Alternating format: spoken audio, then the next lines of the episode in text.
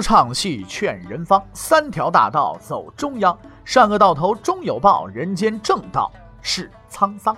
给您续上一杯茶，我慢慢的说，您细细的品。听大禹话说明朝，除了咱们广播直播以外啊，我们还在喜马拉雅独家网络发布。各位呢，可以登录喜马拉雅手机和电脑客户端，搜索“大禹茶馆”，选择收听。上期节目咱们说到哪儿啊？咱们说到兵不厌诈，王守仁伪造文书，决战在即，杨明子排兵布阵。正德十四年七月，在洪都等了十几天的宁王终于觉悟了。这日子都过这么久了，别说十六万人，十六个人都没看着啊！等到王守仁招兵买马的消息传来之后，他才确实了一个事实：上当了。但在悔恨惊慌之余，他意外地发现王守仁却并没有发起进攻。他随即判定敌军兵力不足，仅能自保，于是开始履行预定的军事计划，攻取南京。应该说呀，宁王的行动完全在王守仁的预料之中。但事实证明呢，王司令啊还是错估了一点啊。正是这一个疏忽，差一点让他彻底完了蛋。因为宁王朱宸濠虽然啊不是一个聪明人，但是呢是一个动作很快的人。朱宸濠同志呢叫说一不二啊，哎，棉被都不捆，率领着六万主力军亲征。这帮杂牌军也真不白给，一天时间攻陷了九江。七月初发兵，几天之内已经兵临兵家要地安庆了。最大的危险到来了。安庆位处南京上游的门户啊，自古呢沿长江而下用兵者，若攻取安庆，南京必是囊中之物。后世太平天国的时候，曾国藩的弟弟曾国荃猛攻安庆城。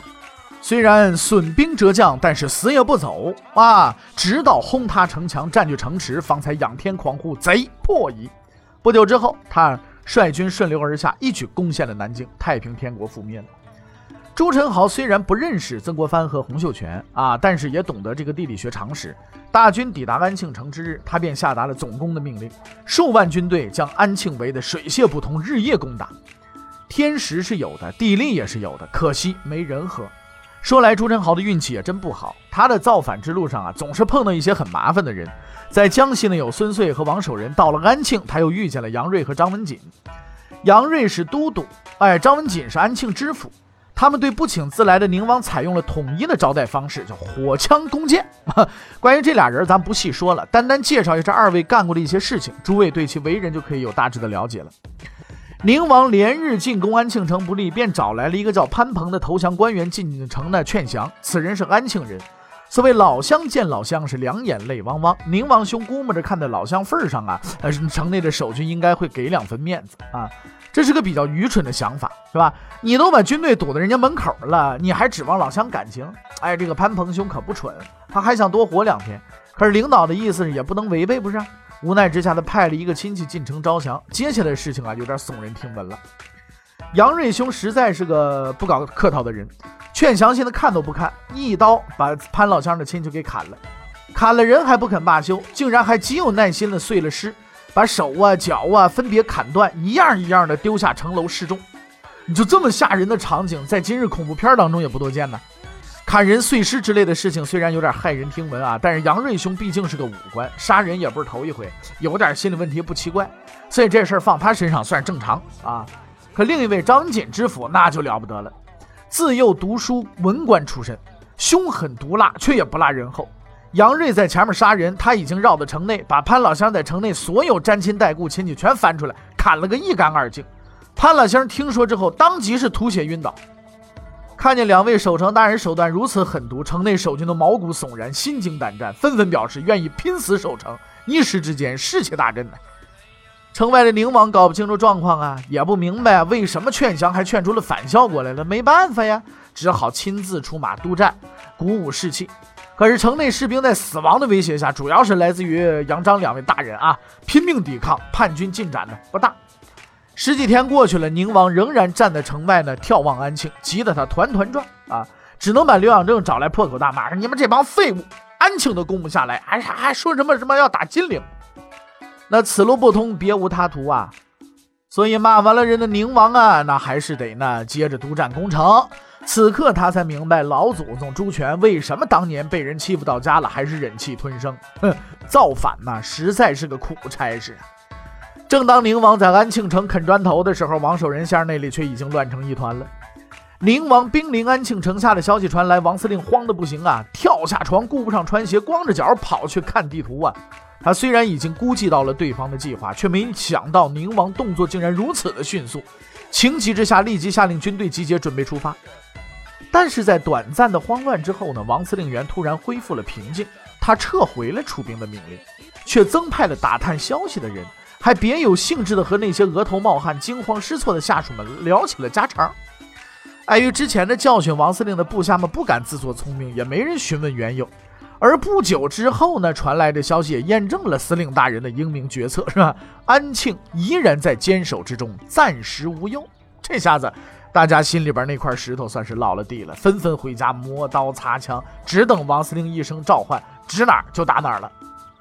可是王司令这辈子似乎就不打算让人消停，一贯专兵的他竟然表示要开会听取群众意见啊！既然王司令要开会，大伙儿跟着去凑热闹呗。这是宁王之乱中最为重要的一次军事会议。王守仁分析了局势，表示目前有两个目标，一个是救援安庆，另一个是攻击敌军老巢南昌，要求与会人员发表意见。出人意料的是，这次还开会竟然没有发生任何争论。因为大家一致认为前往安庆是唯一的选择，理由很充分的。宁王造反准备多年，南昌的守备十分严密，如果贸然攻城，一时很难攻得下来。而他进击安庆失利，士气很低，我军抄他后路，与安庆守军前后夹击，必然一举击溃，到时候南昌不攻自破。实在是条理清晰，事实清楚，证据确凿。无论怎么看，这个结论都是对的。最后，王司令员总结发言说：“诸位。”你们呐，说的不对，怎么不对呢？我们只能攻击南昌，这就是王司令的判断。鉴于他一贯和别人看法不同，所以大家也不怎么吃惊，只是睁大眼睛想看看王司令这次又能玩出什么花样来。说你们的看法呢都不太对啊！南昌在安庆的上游，如果我军越过南昌直接攻击安庆，则南昌守敌必然会攻击我军后部，断我军粮道。腹背受敌，失败必在所难免。而安庆守军只能自保，怎么可能与我军前后夹击敌军呢？当然了，听众的疑问还是有的。那南昌城池坚固，一时之间如何攻下呀？对于这个问题，王司令胸中早就有了一大把竹子了啊！诸位没有分析过军情吗？此次宁王率全军精锐进攻安庆，南昌必然十分空虚。此时进攻，自然十拿九稳。南昌一破，宁王必定回救，首尾不相顾，无需时日，叛军必败。王守仁有才呀，太有才了，因为他做出了正确的判断。在明代的最高军事决策机构兵部衙门里，有这样一句吓唬人的话：“敢闹事就发配你去直方司。”但是这句话，但凡说出来，一般的兵部小官立马就服气了，老老实实干活。这其中可谓大有奥妙啊。这个兵部呢，这个设四个司啊，类似于今天中央部委的司局级单位啊。而直方司之所以如此著名呢，是由于他在明朝的这一个呀，呃，官场当中有一十分特别的评价，就是最穷也最忙啊。但就是这个最穷最忙的衙门，却在军事战争中起着最为重要的作用，因为这个所谓的直方司，主要职责是根据军事态势做出判断，拟定军事计划，进行军事统筹。大致相当于啊，这个总参谋部啊，直方司最高长官呢是郎中，相当于总参谋长，是吧？这职位听起来呢是很威风的，很多人呢却打死也不去，躲都躲不及。原因很简单，可以用六个字来概括啊，叫没有水背黑锅。千里做官只为钱，捞不到钱，谁有动力豁出命去干去？更要命的是，这个职位啊，收益极小，风险极大。比如王守仁曾经当过主事，就相当于呢这个处长武选司。就是兵部下属的著名著名的肥衙门，专门负责武将人事选拔调动工作。下去调研有好酒好肉好娱乐招待，提拔个把人上来就能收钱。就算这人不能打仗，归根结底是他自己的问题，不至于追究到人事部门上来。而直方司就不一样了，他不但没有油水可捞，靠死工资过日子，还要做出正确的军事判断，并据此拟定计划。一旦统筹出了问题，打了败仗，追究责任一抓一个准，根本跑不了。可偏偏战争当中最有趣也最残酷的，就是判断。《三国演义》里边的诸位名将们是不用担心判断的，因为他们的胜负都是天注定。比如曹操兄看到大风刮倒自己营帐里的帅旗，就能断定刘备先生晚上来劫营啊！哎，如果这是真的，那么有志报国的各位青年不用再读什么兵书了吗？可惜的是，在时间机器尚未发明之前，战场上任何一方都不可能预知对手的策略和战争的结局。将领们只能依据种种的蛛丝马迹和战场经验来做预测。当然了，根据史料记载，某些实在拿不定主意的将领们会使用最后的绝招，就是算卦。但无论你多么精明或者是愚蠢，最后你总会搞出自己的战场判断：该打哪里，何时打，该守何处，怎么守。于是，最能体现战争艺术奥妙的时刻终于来了。一千个指挥官可能有一千个判断，而让人啼笑皆非的是，在战争结局揭晓之前，这一千个判断似乎都是正确的，都有着确凿的理由和证据。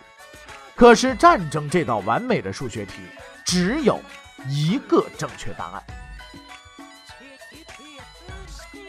王守仁放弃了看似无比正确的安庆，决定进攻南昌。后来的形势发展证明，他的抉择是正确的。但得到众人认同的王守仁心中仍然是不安的，因为他知道这个计划存在着一个极大的变数，就是攻取南昌之后，宁王却不回兵救援，而是全力攻下安庆，直取南京，该怎么办？管不了那么多了，先打南昌。正德十四年七月，王守仁正式起兵。他向江西全境发布秦王军令，并且率领直属军队日夜进军，很快抵达临江府。在那里，他再次会合了临江、赣州、袁州各地赶来的义军。啊，这个义军当然了，成分极其复杂嘛，大都都是什么这个地痞流氓之类的啊。反正总兵力呢，这时候达到了八万来人。王守仁马不停蹄，命令军队加快速度，逼近了最后的目标。南昌七月十七日，王守仁站在城外，眺望着这座坚固的城池。一个月前，他从这里逃走，满怀悲愤，孤身奔命。一个月后，他回到了这里，兵强马壮，锐气逼人。无论如何，了结的时刻终于到了。那么，按说到了这个份上，就应该动手打了吧？可是，大伙儿别忘了，这支军队的指挥官是王守仁，是杨明子。王司令带兵，自然有王司令的打法。但凡打仗之前，他如果不搞点自己的特色，是不会罢休的。首先呢，他派人四处传扬，大张旗鼓，说呀自己手里有三十万人，人敢吹啊！还特别说明都是从福建和广东调来的精锐部队啊，绝非传言之中的乌合之众啊！你看传言就是真的吧？搞得守军人心惶惶之后呢，他又派大量的间谍，趁人不备啊，躲过监察，摸黑在南昌城内大肆非法张贴广告告示。劝诫南昌市民不要多管闲事，关好自己家房门，安心睡觉。听见街上有响动，别管闲事啊！他的这一连串动作，不但让敌人惊慌失措，连自己人也是雾里看花。你说你要打就打嘛，又不是没有士兵、没有装备，你耍那些阴招干嘛呢？哎，王守仁认为很有必要。他的兵法就是用最小的代价换取最大的胜利，兵不厌诈，正是他的兵法哲学。除了使用上述计谋之外，他还选定了一个特别的进攻时间，哼，半夜，因为他压根儿就没想过硬拼。早在行军途中，他就已经准备了大量的攻城云梯，只等着夜深人静的时候，派出精干人员用云梯突袭城墙，夺取城池。为了保证登城的成功，王守仁还同时派人呢预备攻城器械，前进到呢城门附近，准备吸引守军注意，配合登城士兵。一切都准备妥当之后，他召集所有部下开了一次别开生面的动员会。王守仁虽然机智过人，平日里却也待人和气，所以大家经常背地里称呼他为老王。可是，在会上，一贯慈眉善目的老王突然变成了阎王，满脸杀气地下达了最后的命令：此次攻城由我亲自督战，志在必取。一鼓令下复城，二鼓令下登城，三鼓令下未登城杀军，四鼓令下未登城杀将。会场是鸦雀无声，大家都面无人色，就此达成共识。王司令着实不是善类呀！该准备的准备了，该玩诡计的也玩了。王守仁正襟危坐，等待着夜晚的进攻，但他也万万没料到，自己这些战前热身运动竟然起到了意想不到的效果。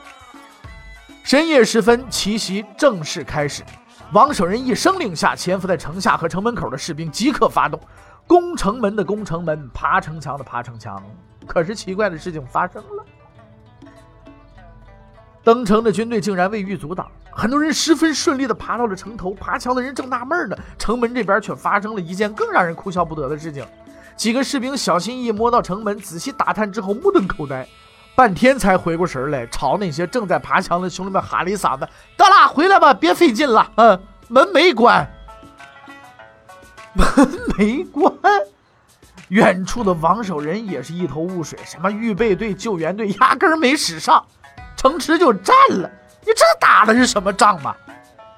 还怕有埋伏，可是后来发现，守军呐早就逃了个一干二净了。找人问了问，这才知道，因为他老兄之前的宣传工作干得太出色了，城内的人早就打定主意逃跑了，没等进攻呢，哎，全溜了。所以，当王守仁进城的时候，他所遇到的麻烦已经不是叛军了，而是自己手底下人。由于时间紧，招兵任务重，他的部下中也有很多流氓强盗嘛。这些人一贯擅长打家劫舍，到了南昌城内一点儿不客气，动手就干，四处的放火打劫，还顺手烧了宁王宫殿。这下子可把王司令惹火了，抓了几个带头的啊，斩首示众，这才算是稳住了阵脚。南昌城到手了。但是王守仁却表现出了一丝与目前胜利不符的紧张，他还有一件最为担心的事情。两天之后，王守仁的探子回报，宁王已经率领所有主力撤回，准备前来决战，不日即将到达南昌。消息传来，属下们都十分担忧。虽然占领了南昌，但是根基不稳，如与叛军主力交战，胜负难以预料啊。可是王守仁却笑了。因为困惑他的最后一个心头之患，终于解决了。宁王听到南昌失守的消息时，正在战场督战，当时就差点晕倒。急火攻心之下，立刻下令全军准备撤退，回击南昌。关键时刻，刘养正和李世石终于体现了自己的价值，他们异口同声地表示反对，并提出了那个让王守仁最为担心的方案：不要理会南昌，死攻安庆，直取南京。这条路虽然未必行得通，但是是目前唯一可行的办法。如果宁王采纳了这个方案，就算他最后当不成皇帝，起码也能闹腾了很长一段时间。可惜以他的能力，对这一条合理化建议实在是没法子吸收，所以他最终只能在鄱阳湖上迎接自己的宿命。正德十四年七月二十三，宁王朱宸濠率军自安庆撤退，抵达鄱阳湖西边的黄家渡。他将在这里第一次面对那个曾从自己手中溜走的对手王守仁。那么这一仗又是如何打的呢？欲知后事如何，且听下回分解。